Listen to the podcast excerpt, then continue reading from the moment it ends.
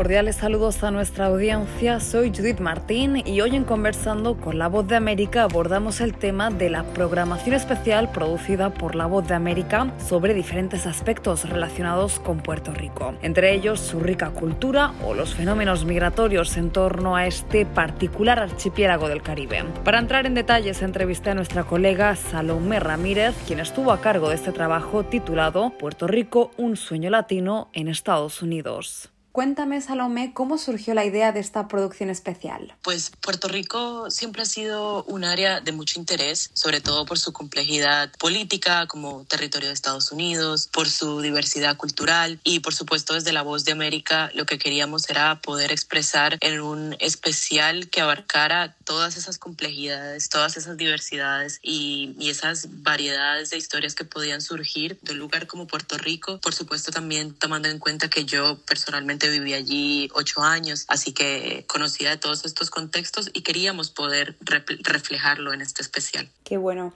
¿Y qué detalles puedes darnos de los dos reportes que emitiremos en Buenos Días América? Claro, pues los dos reportes que podrán escuchar están basados en dos aspectos fundamentales de la vida en Puerto Rico. Uno, los fenómenos migratorios. Por supuesto, Puerto Rico hace parte del Caribe y como tal está muy cerca de islas hermanas como República Dominicana, donde por supuesto también está al lado Haití.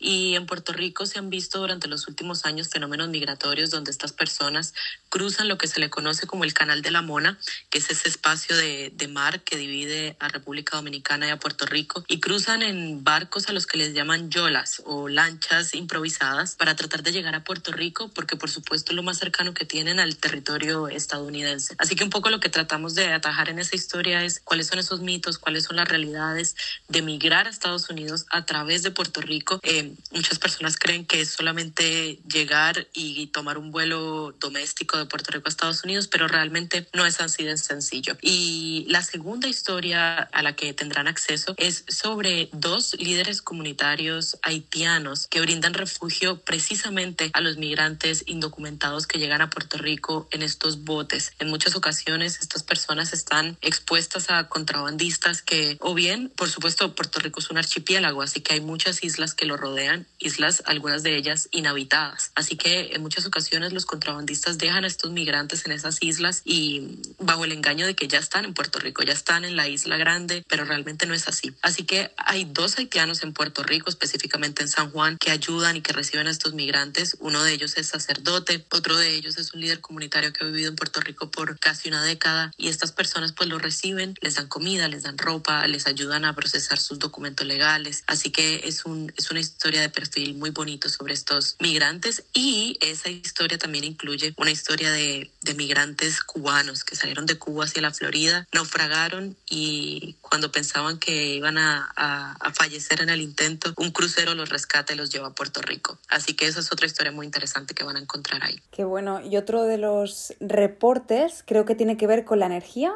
Correcto. Otro de los reportes tiene que ver con la energía solar, tiene que ver con cómo las comunidades en Puerto Rico se están adaptando al cambio climático, como en un municipio que se llama Adjuntas, que queda en la cordillera central de Puerto Rico, nació un proyecto de autogestión comunitaria para iluminar con energía renovable a los residentes, para iluminar específicamente a comerciantes y a negocios que están en la plaza pública de, de Adjuntas, para crear lo que ellos llaman una insurrección energética y así lograr la, la independencia del sistema energético tradicional. Así que esa historia también es muy interesante. Salomé, todos los asuntos que trataron son realmente interesantes, pero ¿cuál es el que te impactó más a nivel personal? Yo creo que para mí, a nivel personal, mi historia también es una historia de, de migrante. Yo, verdad, yo soy migrante, yo llegué a Estados Unidos con muchos sueños como, como estas personas y escuchar eh, los sacrificios que conlleva, escuchar lo difícil que es que estas personas pasen días y días en el mar, pasen días en, eh, la incertidumbre de si llegarán o no llegarán a este territorio que ven como una cuna de sueños, como una cuna de oportunidades. Era mi diálogo con nuestra colega Salome Ramírez sobre el especial Puerto Rico, un sueño latino en Estados Unidos y los invito a que visiten nuestra página web vozdeamerica.com para que no se pierdan este contenido exclusivo que también podrán escuchar en Buenos Días América. Esto fue Conversando con la Voz de América.